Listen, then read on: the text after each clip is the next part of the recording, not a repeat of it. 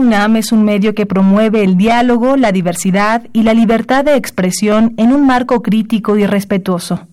Los comentarios expresados a lo largo de su programación reflejan la opinión de quien los emite, mas no de la radiodifusora. Más salud. Radio UNAM y la Facultad de Medicina presentan Más saludable, más sexualidad, más mente, más veraz, más confiable, más UNAM. Consulta nuestra revista www.massaludfacmed.unam.mx. Coordinación de Comunicación Social.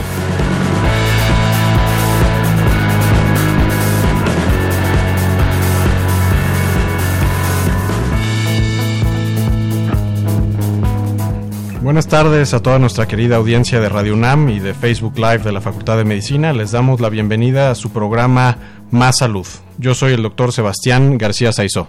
Y yo la doctora Ingrid Vargas Huicochea. Como todos sabemos, dentro de una semana estaremos celebrando el Día Mundial de la Salud Mental el próximo 10 de octubre. En esta ocasión, el tema principal eh, va a girar alrededor de la prevención del suicidio. Y justamente para hablar sobre este tema, hoy contamos con la participación de la doctora Brenda Hernández Vega.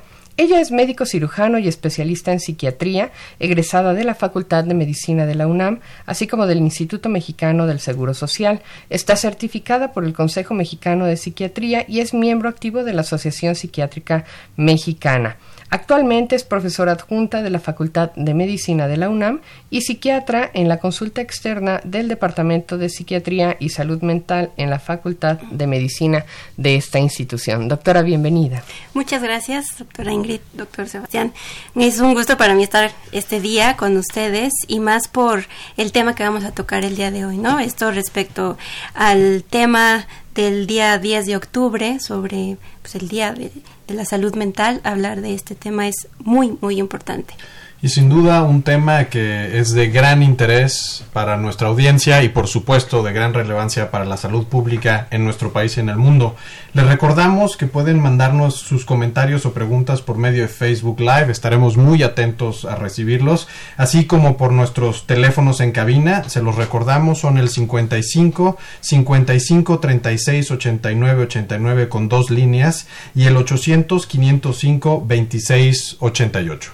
Vamos a escuchar ahora una cápsula para conocer los datos eh, relevantes que hay sobre este problema, no solamente de salud mental, sino como bien comentadas ahora, Sebastián, ¿no? de salud pública.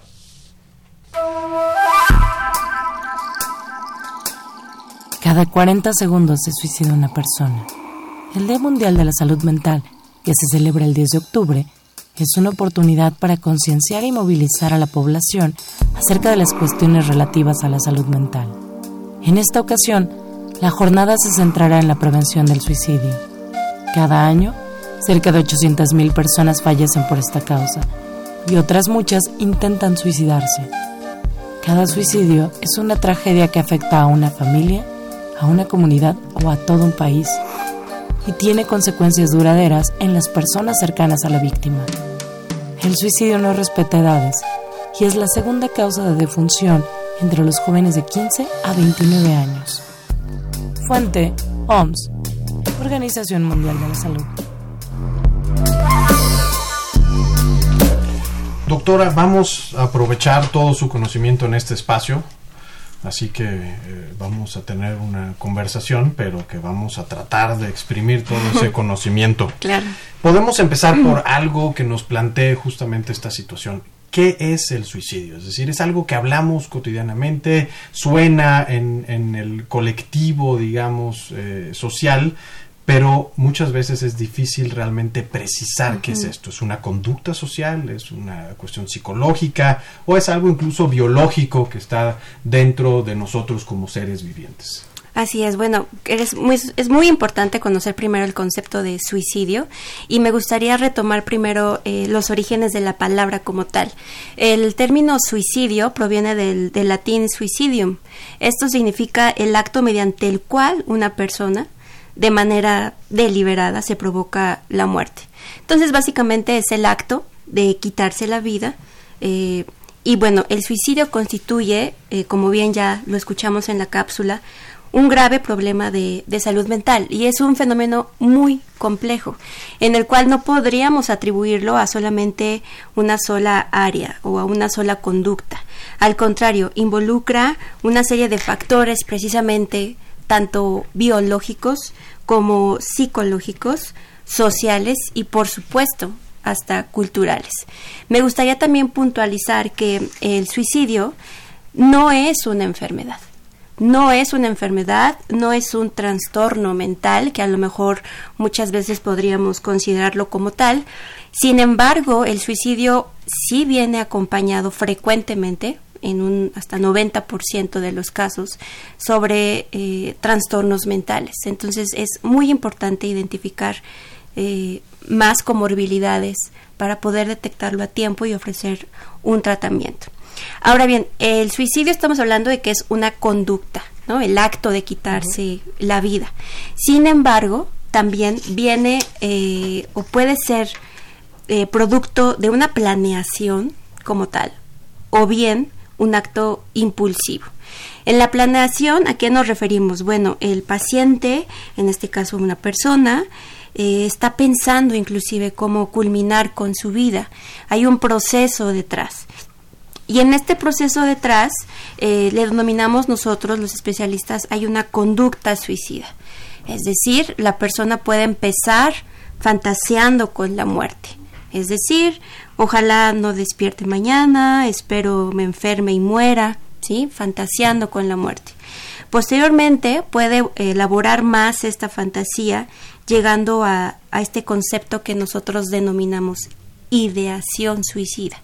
La ideación suicida, pues, son ideas relacionadas con quitarse la vida. Es decir, pensar en distintas formas para poder lograrlo. Y así va avanzando esta fantasía hasta actuar en un intento para quitarse la vida.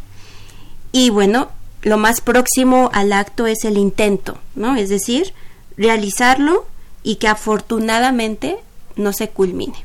Entonces, si vemos, no es algo tan banal, es algo mucho más, más profundo de lo que podríamos, de lo que podríamos pensar.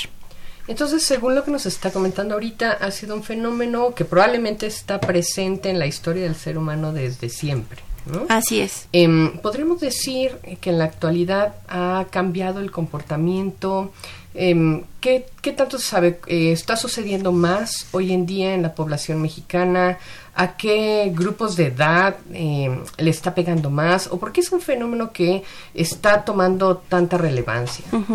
Es, muy importante tomar esto en cuenta porque, como bien lo decía, doctora, eh, todas las personas tenemos un umbral eh, al sufrimiento y una capacidad para poder adaptarnos a él.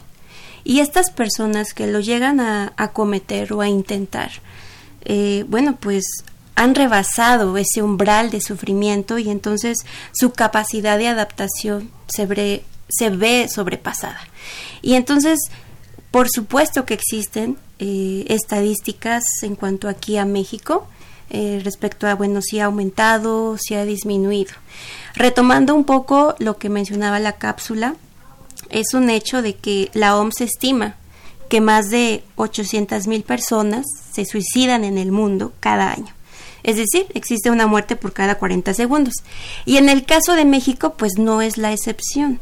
En México tenemos datos de, por lo menos en el 2016, ocurrieron aproximadamente 6.291 muertes por, por estos actos cometidos lo que representa una tasa del 5.1 suicidio por cada 100.000 habitantes. Y aunque es un valor menor a lo reportado en el año 2014 y 2015, ahora se tiene un nuevo registro del año 2017 donde eh, se ve un incremento de la cantidad de muertes por suicidio. Es decir, el año 2017 hubo reportes de 6.559 muertes por suicidio. Y el rango Doctora, de edad... Perdón, y, ahí me gustaría hacer una interrupción. Sí. Porque esta parte de las cifras, de repente, eh, pudiera ser ¿no? Eh, cuestionable. ¿Realmente la gente se está suicidando más o hay un mayor reporte de los casos. Eh, no sé cuál es, cuál es su interpretación. Así es, sí, creo que tiene mucha, mucha razón lo que acaba de mencionar, doctora, porque eh, una de las cosas con lo que la salud mental está luchando es el estigma. No, el que un joven o una persona se acerque porque no se está sintiendo bien o porque considera que presenta pensamientos que no están bien, que no son correctos, por supuesto que eso llega a las estadísticas y podemos registrarlo. Pero tiempo atrás tal vez existía lo mismo, ¿no? O inclusive más y no teníamos esa posibilidad de registrar los intentos eh, suicidas. Afortunadamente hoy tenemos mayor capacidad. Ahora que yo me encuentro trabajando en el Departamento de Psiquiatría y Salud Mental, afortunadamente estamos eh, muy, muy ocupados atendiendo a jóvenes que cada vez se acercan con mayor, eh, pues sí, con, con mayor voluntad, con mayor empatía porque se sienten escuchados. Entonces sí, sin duda es algo que tiene mucho que ver con el acercamiento para para su atención en la salud en la salud claro y es que digo de repente uno podría pensar que socialmente no no sé qué opinas al respecto Sebastián también no pero eh, socialmente claro hay todo un ritmo eh, que pudiera favorecer algunas de las condiciones asociadas con esta conducta del suicidio, pero también eh, de repente creo que todos podemos reflexionar qué tan fácil o complicado sería el reportar que mi familiar ¿no? O mi, eh, mi ser querido falleció por un suicidio, ¿no? Vinculado a este punto eh, tan complicado que usted ahora mencionaba, ¿no? Que es la parte del estigma, ¿no? Creo que eso de repente puede impactar en, en las cifras o en la veracidad de, veracidad de las cifras que, que pudiéramos que pudiéramos tener. ¿no? incluso, eh, a ver, este es un tema también muy importante desde el punto de vista de lo que nos señala de la salud mental en su conjunto. Es decir, el suicidio es uno de los eh, eventos ya de, digamos, finales extremos, ¿no? Que nos reflejan la magnitud de un problema subyacente, que es la eh, salud mental y justamente este deterioro que tenemos por esta, este, a lo mejor, atención deficiente desde el punto de vista social a los problemas de salud mental, y que se ve reflejado. Yo preguntaría, porque gran parte de nuestra audiencia es eh, parte de la población universitaria. Claro, este, así es. ¿qué, vemos dentro de la universidad en términos de el, impacto, por supuesto, eh, del, suicidio y justamente esto que nos comentabas que es muy importante de cómo, cómo se pretende realmente generar una comunidad que sea mucho más abierta y que pueda responder de mejor manera a estos problemas. Así es.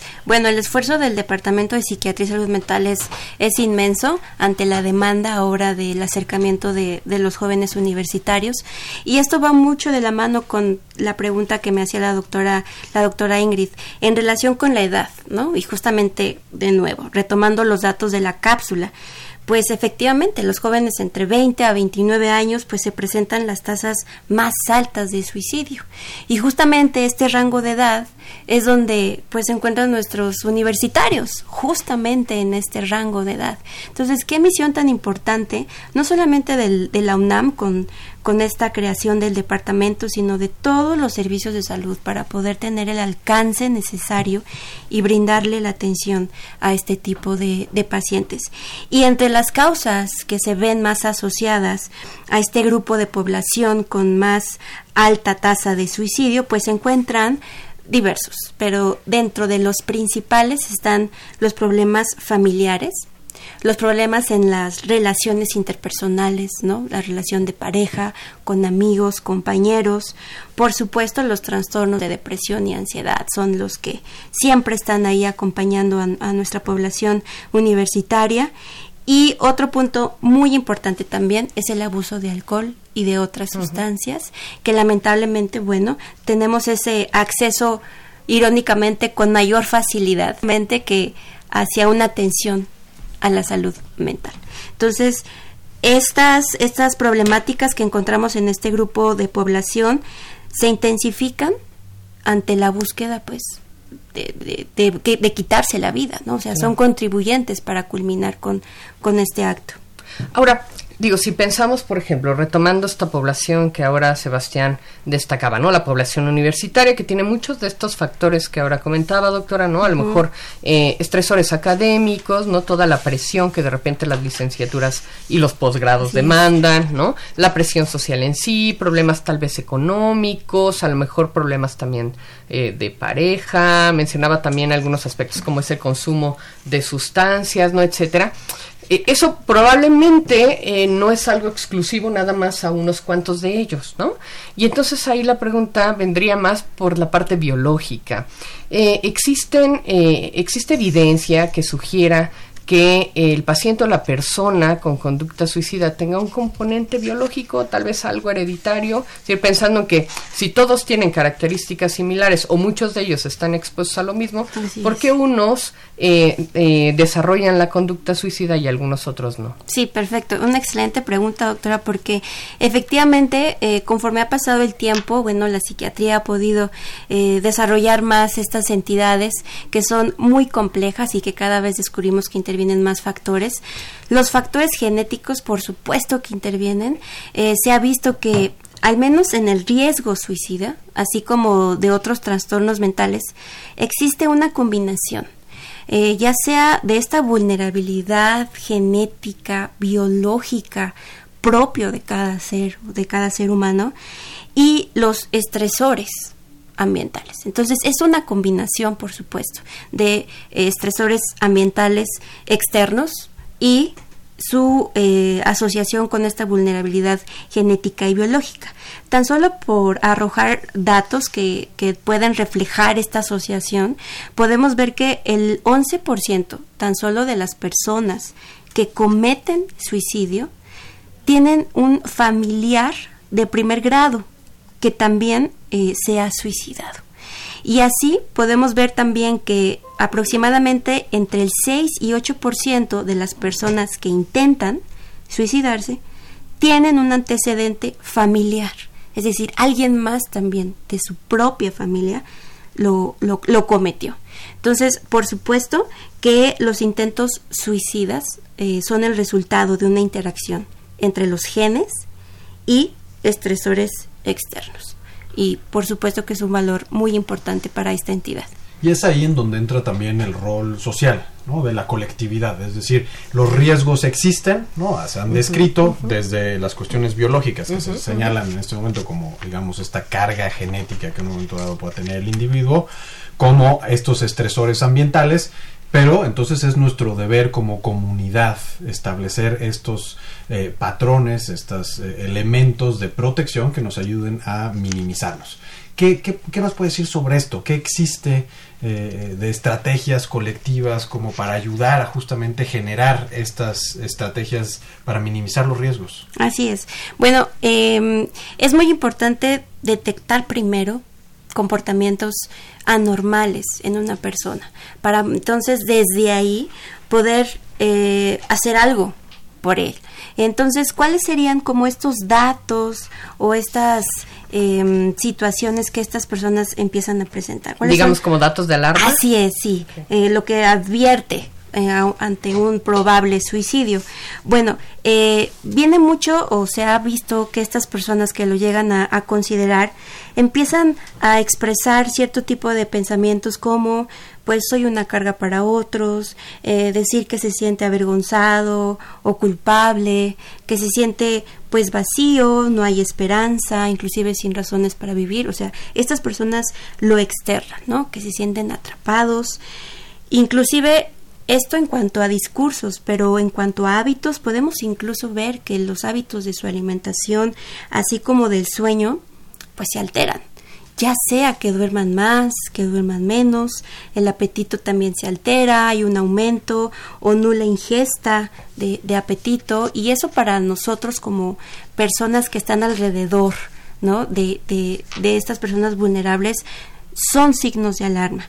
De igual manera, eh, pueden ser signos de alarma presentar cambios bruscos en el estado de ánimo. Es decir, eh, pasan súbitamente de estar muy tranquilos a estar muy felices o muy tristes.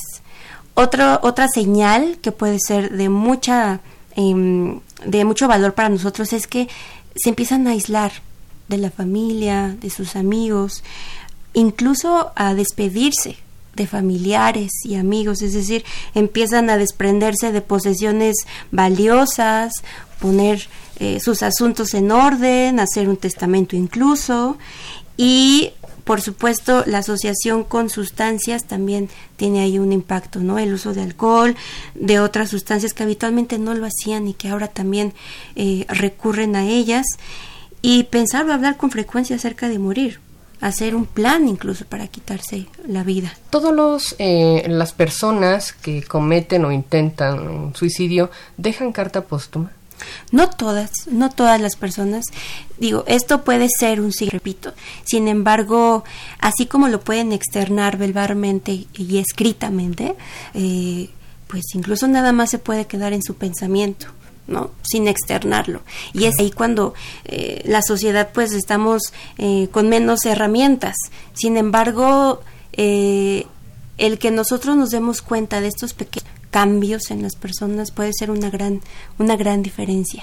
Pensando pensando en los profesionales de la salud muchos de nuestros radioescuchas están en, en la facultad de medicina como estudiantes algunos ya son profesionales ¿Qué podemos hacer justamente para buscar activamente estos datos en alguna persona? Y sobre todo, ¿qué podemos hacer para sospechar en un momento dado que una persona tiene riesgo hacia el suicidio o está presentando alguna de estas enfermedades, estos problemas de salud mental que en un momento dado pudiesen llevar como consecuencia a un suicidio? Sí, eh, bueno, retomando esto, las señales de alarma como más espontáneas tal vez, más subjetivas, son las que acabamos de, comentar. Sin embargo, para eh, brindar un tratamiento oportuno tal vez a comorbilidades psiquiátricas, pues el hecho de presentar trastornos mentales, como mencionaba en un principio, se presenta hasta en el 90% de los actos. Eh, entonces, siendo los trastornos afectivos más frecuentes, pues podemos percatarnos de estos síntomas afectivos en las personas eh, con esta comorbilidad. la tristeza, el aislamiento, la falta de cumplimiento en sus actividades escolares, inclusive la renuncia académica. Muchos chicos llegan con nosotros eh, justamente sintiéndose muy culpables porque no, no están desempeñándose como ellos quisieran y entonces empiezan a aislarse, empiezan a, evitar enfrentarse a, este tipo de, estresores. Y muy curioso, nos encontramos en el departamento y cuando preguntamos eh, cómo es que llegas con nosotros, algunos dirán por difusión, pero una gran parte son sus amigos, son sus mismos compañeros quienes han detectado datos de alarma y que sugieren que asista a una atención especializada, ya sea con nosotros o de manera privada, pero justamente la población universitaria cumple una función muy importante en estar detectando, de hecho ya lo están haciendo, ¿no? Detectando síntomas que probablemente no sean normales en sus amigos, en sus compañeros, y son ellos quienes los, los derivan con nosotros, afortunadamente. Entonces, eh, hay un mundo allá afuera donde tenemos que reforzar ¿no? estas acciones por parte de, de, la sociedad y más con esta población que como ya habíamos comentado es la más la más vulnerable entre ellos. Em, si quieres vamos a, retomar algunas de las preguntas que nos están mandando ya en, eh, por las redes. Eh, es un tema que por supuesto da para un montón porque hay, hay, hay varios puntos que en los que eh, vamos a estar ahondando en unos momentos más. Bueno, eh, Mario García Pérez manda saludos y felicitaciones. Maribel Moore eh, externa que es un tema subvalorado por la medicina preventiva y sobre el que se tendría que estar trabajando más, ¿no? Eh, Emanuel García manda unos comentarios y unas preguntas. Dice que es un muy buen tema. ¿Cómo se asocia la detección temprana de conductas suicidas en los ambientes laborales ahora que es obligatoria la NOM 035 sobre estrés laboral, ¿no? él pregunta si se prevé algún impacto en términos preventivos o de detección por parte de las empresas públicas y privadas?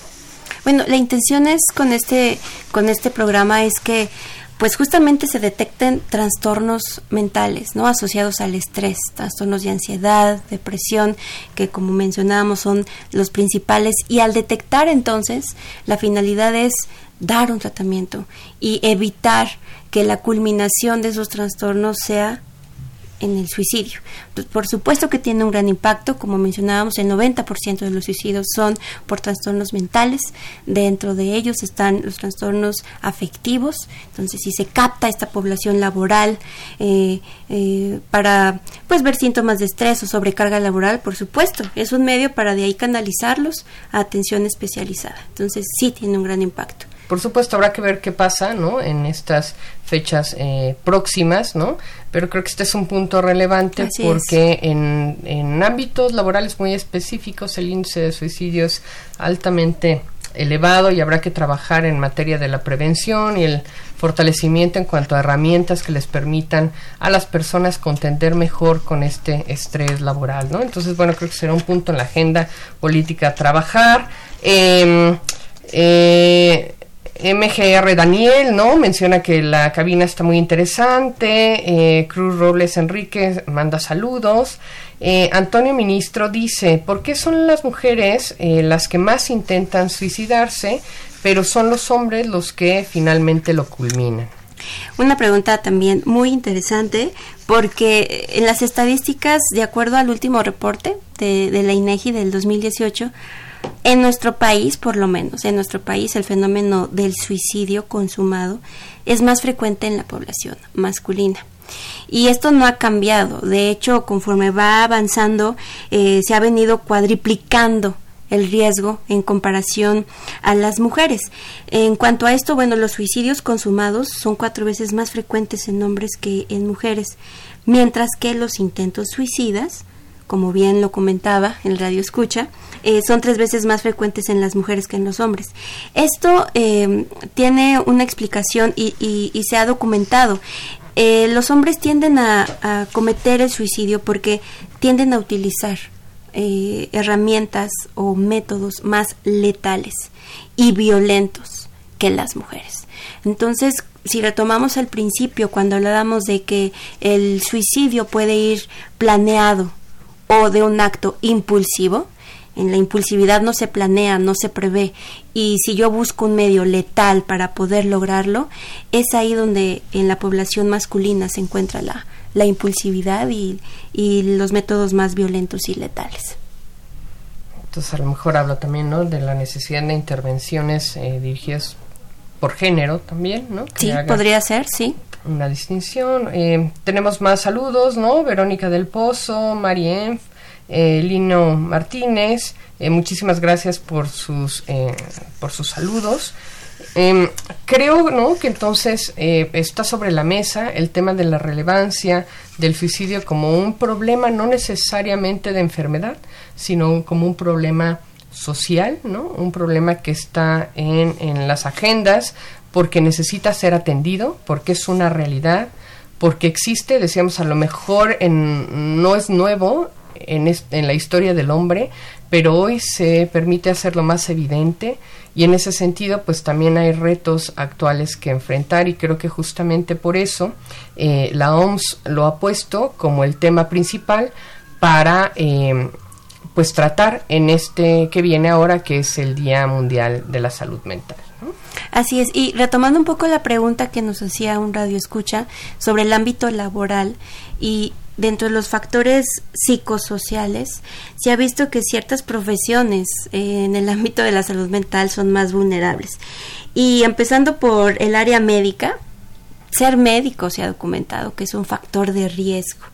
Y por lo menos en Estados Unidos cada año cometen suicidio aproximadamente pues 400 médicos y en México específicamente, bueno, las especialidades con mayor riesgo que se ven vulnerables a cometer este acto, pues son los psiquiatras, justamente, los oftalmólogos y los anestesiólogos. Es frecuente que cursen con trastornos depresivos mayores y dependencia a sustancias. Aquí habría que ver eh, el acceso, ¿no? A estos medios que pueden ser letales y que al final, bueno, pueden eh, lograr eh, el suicidio. Otros profesionales con riesgo suicida, por ejemplo, se ha visto los odontólogos, enfermeras, farmacéuticos y, veterinarios. Estas son las, las, profesiones que se han visto más asociadas al, Digamos acto que, suicida. que sería una combinación entre factores ambientales, con esta predisposición hacia los ambientes estresores, digamos, de, gran carga en términos de la responsabilidad y, eh, digamos, ambientes adversos, y por el otro lado, acceso ¿no? a elementos que en un momento dado pueden ser letales. Así es.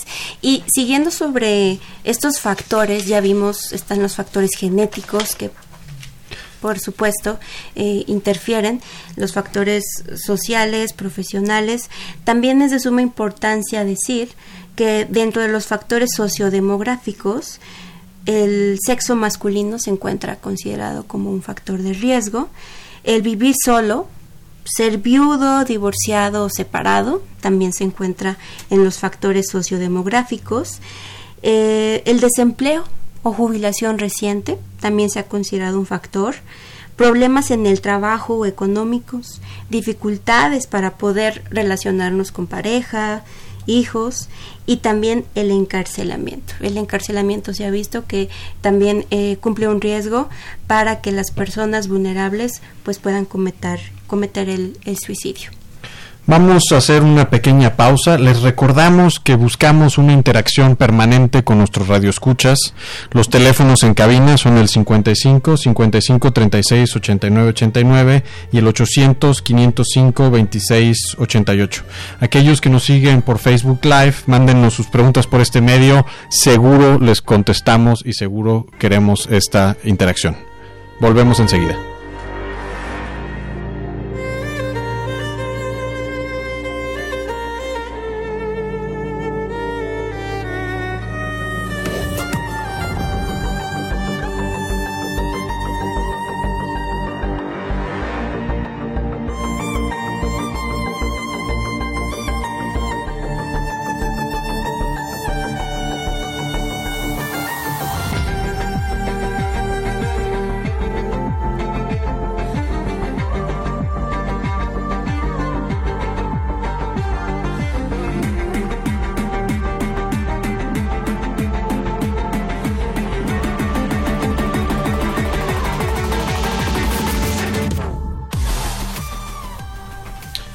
Estamos, estamos de vuelta. Tenemos eh, algunas interacciones en, en, Facebook.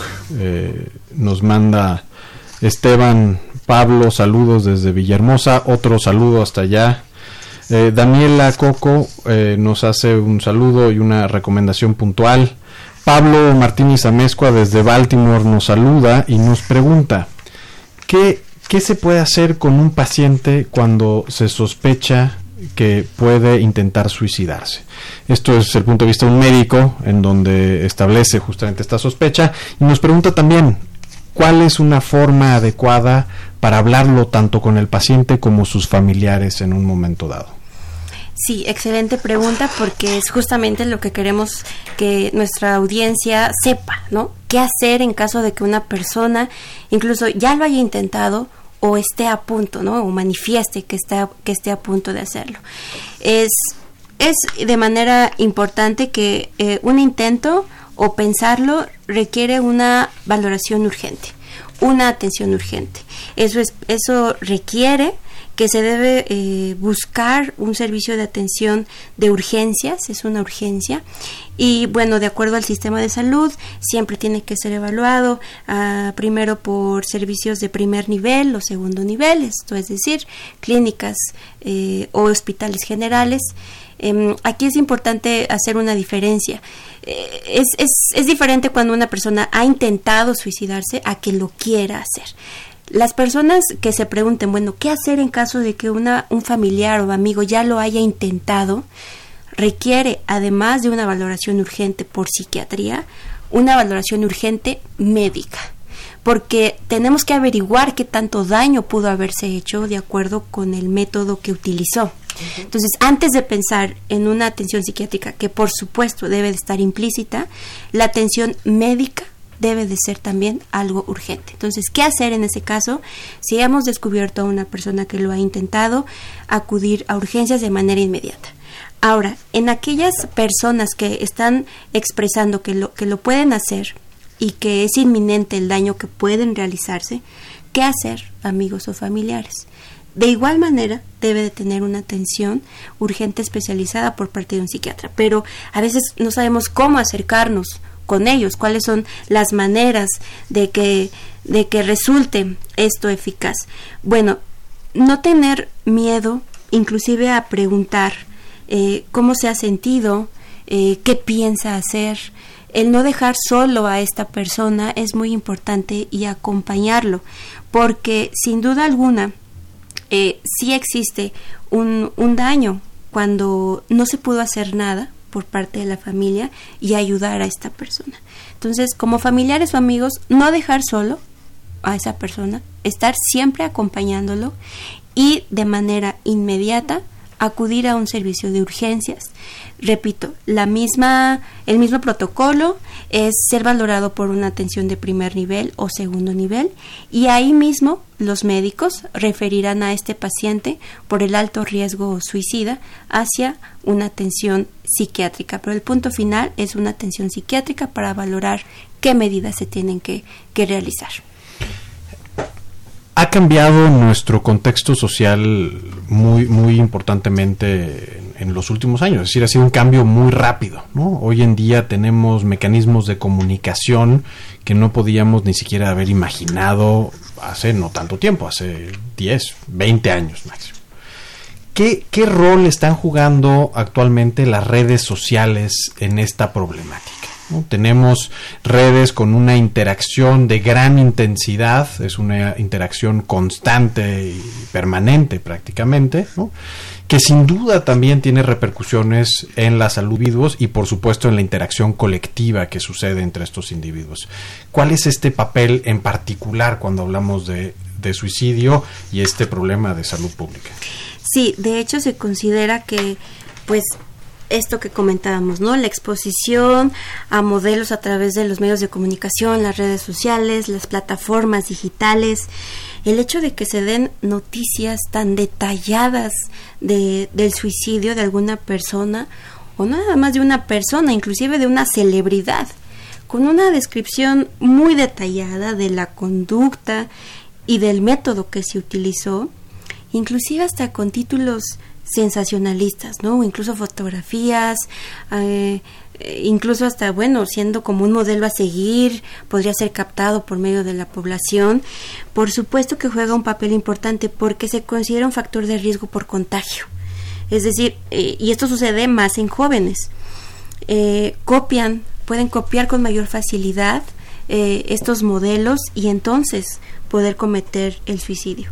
Algunos suicidios incluso se ha visto, eh, involucran pactos en los que las personas, sobre todo de nuevo la población joven, se comunican antes del suicidio a través de estas plataformas digitales, a través de las redes sociales, por internet. Y estos sitios, de igual manera, lo que hacen es alentar a la persona para que cometan el suicidio y provean información acerca de los métodos que pueden utilizarse un concepto que se ha eh, eh, presentado por esta dinámica de comunicación mediante las, las redes sociales es el, el ciberacoso.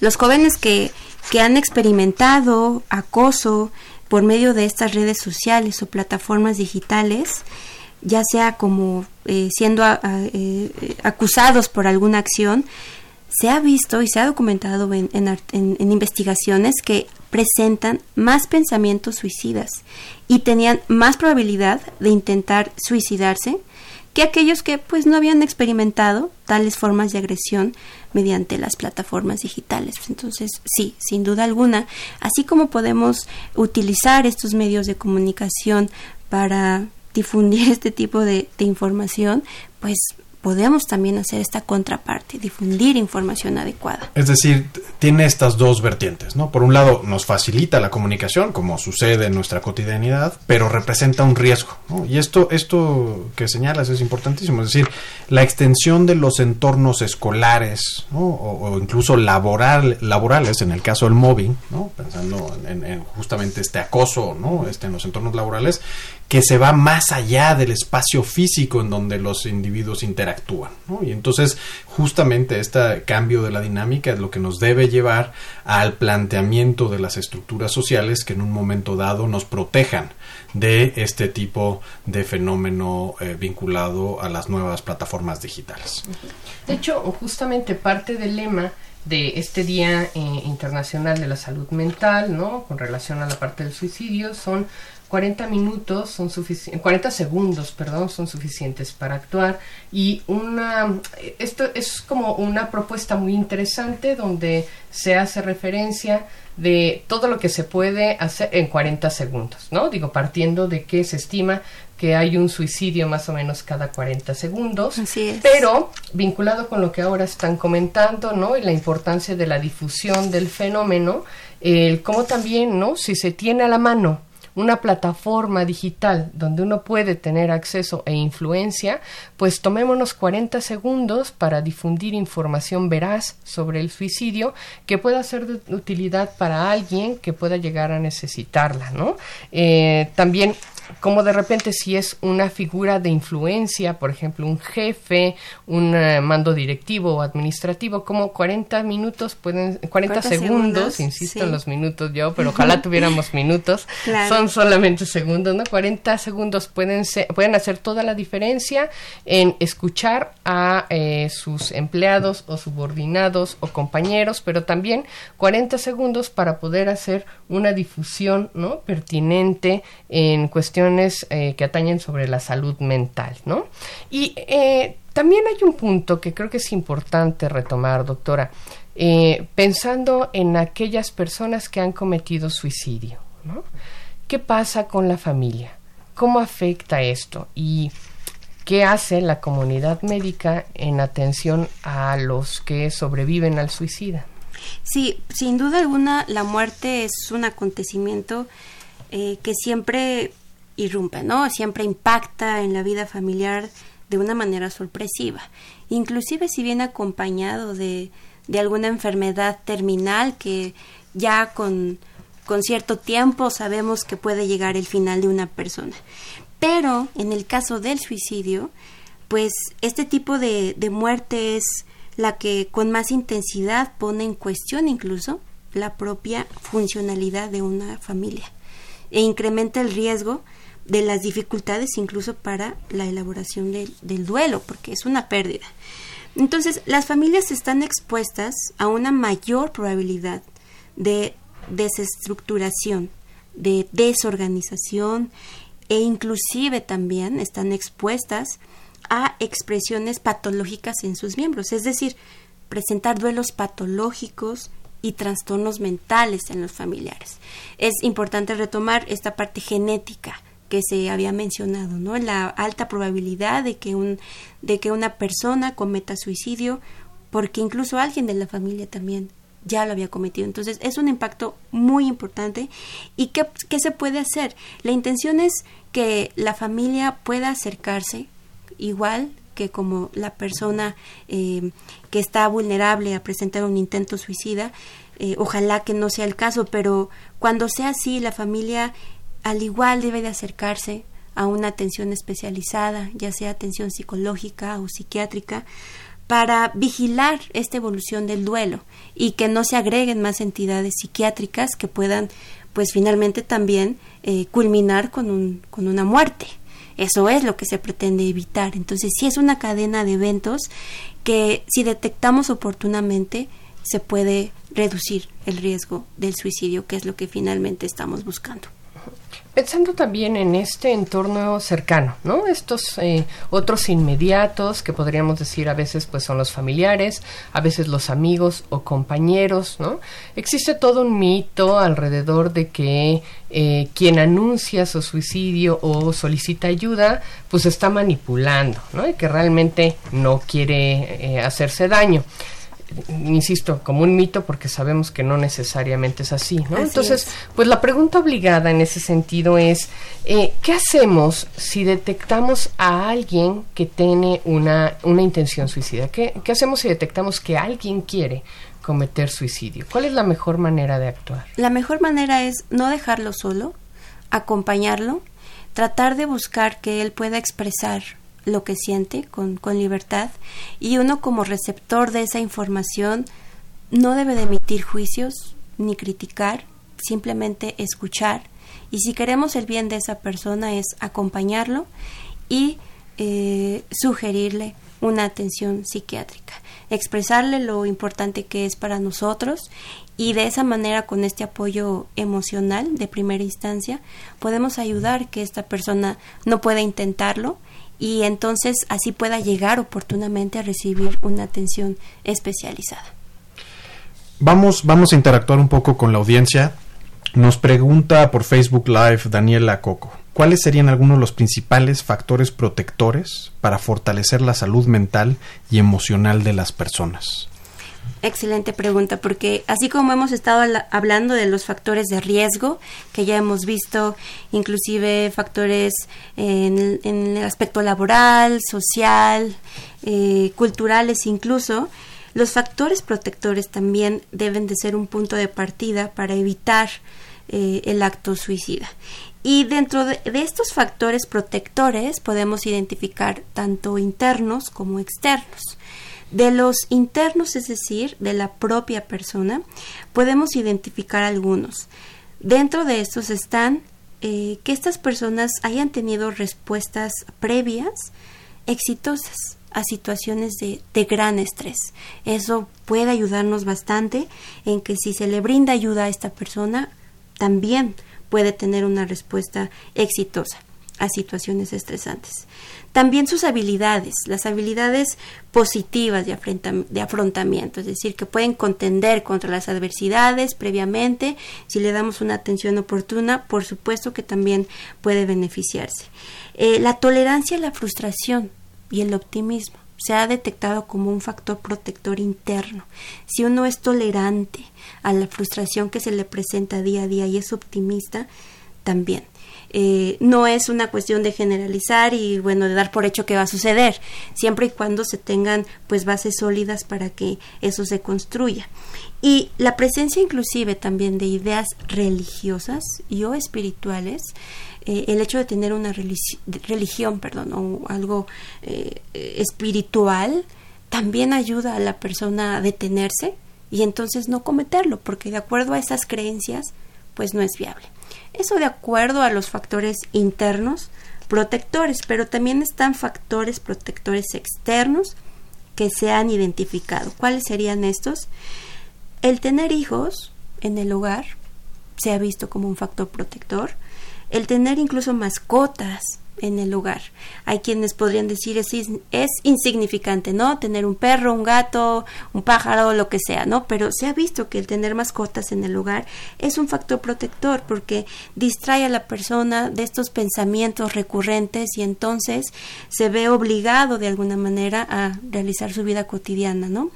Y responsabilidades familiares también el cuidar a alguien, el asistir a un, a un evento con alguien, ¿no? Forza a que la persona pues trate de evitar estos pensamientos y entonces continúe.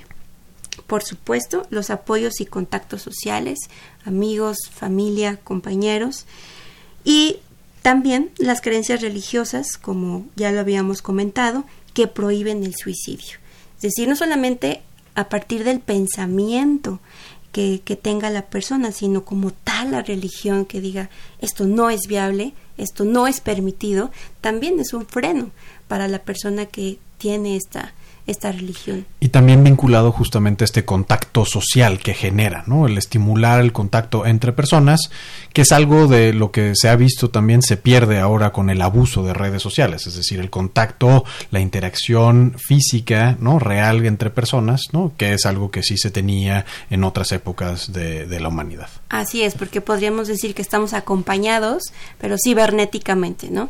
Pero cuando hay un potencial eh, factor de riesgo para cometer un, suicidio o intentarlo, ahí es cuando necesitamos estar presentes, no, no solamente vía eh, virtual. virtual, así es. Laura Pacheco de la Peña también por Facebook Live nos comenta sobre la importancia de evidenciar el rol de la enfermedad mental, el rol de la salud mental dentro, por supuesto, de este, de este tema tan importante.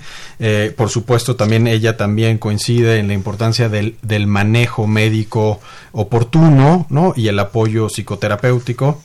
Eh, Georgina Toledo nos comenta su eh, muy personal vivencia. Estamos contigo, Georgina, te mandamos un abrazo.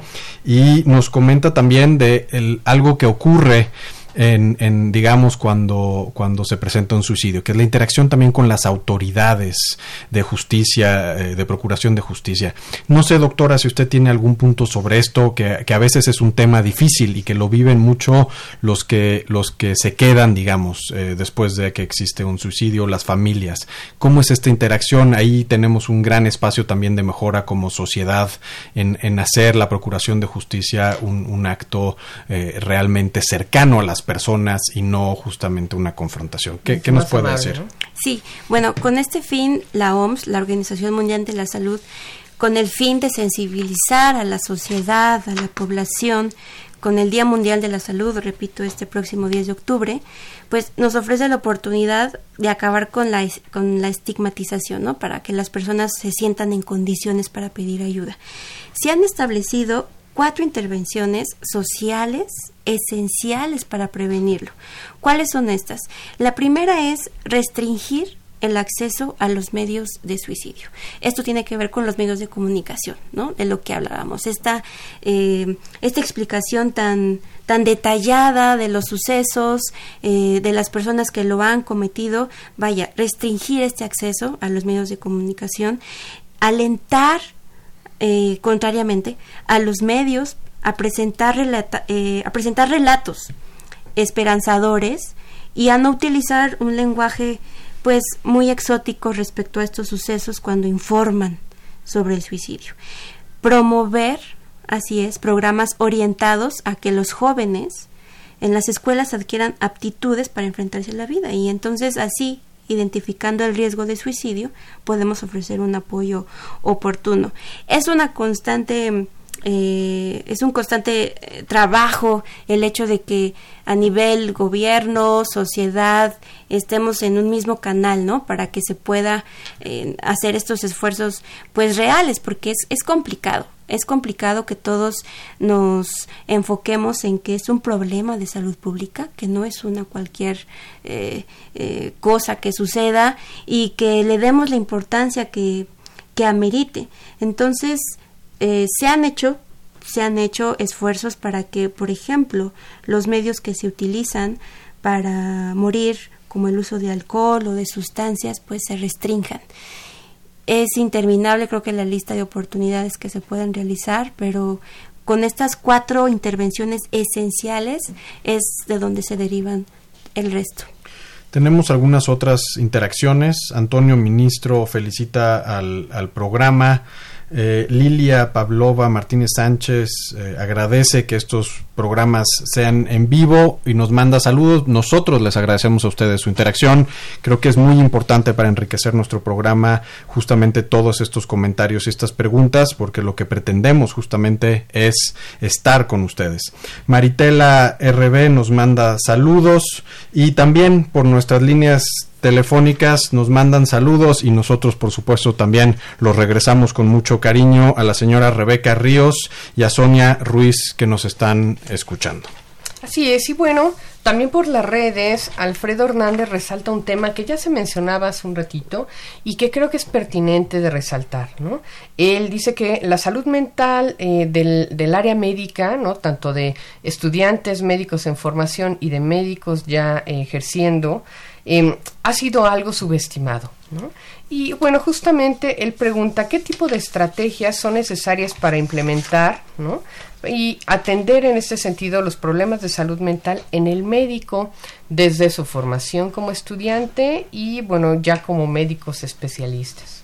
Sí, eh, afortunadamente se ha difundido más eh, esta, este tipo de atención de salud mental, la estrategia que se ha, que se ha empezado a, intensificar es que ya sean los mismos compañeros o los mismos eh, médicos que están en contacto con, con los compañeros o inclusive en las especialidades los residentes, se han creado clínicas, inclusive en el hospital Em, Centro Médico Nacional La Raza hay una clínica especializada para recibir a aquellos médicos residentes especialistas que se puedan acercar con mayor confianza y pedir ayuda. ¿Ahí puede acudir cualquier médico?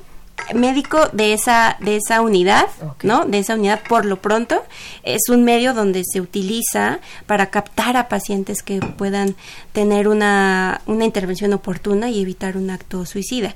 Es algo que cada entidad o cada lugar de, de los servicios médicos pues han implementado, ¿no? Aquí el Departamento de Psiquiatría no solamente, por ejemplo, recibe universitarios, sino también incluso a la población médica que está en proceso de formación y, de especialización también. Entonces, eh, estas estrategias van más por también la iniciativa de, de cada de cada especialista en la salud mental y creo que es, es, es un avance. Porque ¿A dónde puede acudir alguien, una persona que está en crisis y que quiere no llegar al extremo de cometer suicidio. Eh, ¿Dónde puede ocurrir? Ah, ah, entendemos que de repente, por ejemplo, hay algunos otros lugares del mundo donde hay líneas de emergencia, ¿no? Eh, en México, ¿qué se está haciendo? ¿Cuáles son los canales para que una persona en esta necesidad pueda tener una atención inmediata. Sí, con el fin de reducir los casos de suicidio, por lo menos aquí en la Ciudad de México, hay varias líneas de apoyo disponibles. Eh, la del Sistema Nacional de Apoyo, es decir, el Consejo Psicológico e Intervención en Crisis por teléfono, SAPTEL en sus siglas, eh, brinda servicio gratuito las 24 horas, eh, los 365 días del año y su número está disponible en, en, vía internet. Eh, 52 59 81 21 es el número que se encuentra disponible para que puedan accesar a, esta línea. ¿Lo podemos repetir para que la gente pueda tomar nota de Por supuesto. por favor. Eh, repito, es eh, del Consejo Psicológico Intervención en Crisis por teléfono SAPTEL. El número es 52 59 81 21. Gracias. Se han abierto estas líneas precisamente para brindar apoyo a aquellas personas que lo soliciten y de igual manera se pueden desprender otras organizaciones, e instituciones incluso. Está la Universidad Autónoma Metropolitana, que también cuenta con una línea de apoyo psicológico. El teléfono de esta línea es el 58 04 64 44 o incluso eh, eh, con esta adaptación a las plataformas digitales eh, también pueden enviar mediante WhatsApp al teléfono 52 155 64 33 83 95. Es decir, estas medidas se han empleado justamente para, para evitar que pueda una persona cometer el suicidio. Bien, esto es mediante eh, línea, mediante teléfono. Sin embargo, están las instituciones públicas eh, que también cuentan con esta, este tipo de atención. Y bueno, eh, con mucho gusto en el Departamento de Psiquiatría podemos brindarles y extenderles más este tipo de, información. Pondremos también disponible esta información, doctora, en, en las redes sociales para que algún radio escucha que no haya alcanzado a anotarlo tenga acceso a estos números y a estas opciones de contacto. Que estén ahí disponibles. Pues muchísimas gracias. Hemos llegado al final de nuestro programa. Agradecemos la participación de nuestra especialista, así como eh, todas las participaciones y comentarios de nuestros radioescuchas y seguidores en las redes sociales. Estuvo con nosotros la doctora Brenda Hernández Vega. No se pierdan nuestro siguiente programa donde estaremos hablando sobre qué es la influenza. Muchísimas gracias por acompañarnos en Más Salud. Somos la doctora Ingrid Vargas Huicochea. Y el doctor Sebastián García Saizó. Nos vemos el próximo jueves. Esta, como todos los jueves, fue una coproducción de la Facultad de Medicina y Radio UNAM, a nombre del doctor Germán Fajardo Dolci, director de la Facultad de Medicina, la doctora Irene Durante Montiel, secretaria general, la licenciada Karen Corona Menes, coordinadora de comunicación social, Pamela Gómez Velázquez, responsable de comunicación audiovisual, la licenciada Erika Lamilla Santos en la producción, la licenciada Andrea Candy Uribe en la voz de las cápsulas, la licenciada Senyasi Morales Estrada en Facebook Live, Socorro Montes en los controles. Muchas gracias y excelente tarde a todos. Hasta luego. Hasta luego. Radio UNAM y la Facultad de Medicina presentaron Más Salud. Consulta nuestra revista www.massaludfacmed.unam.mx Coordinación de Comunicación Social. Más UNAM.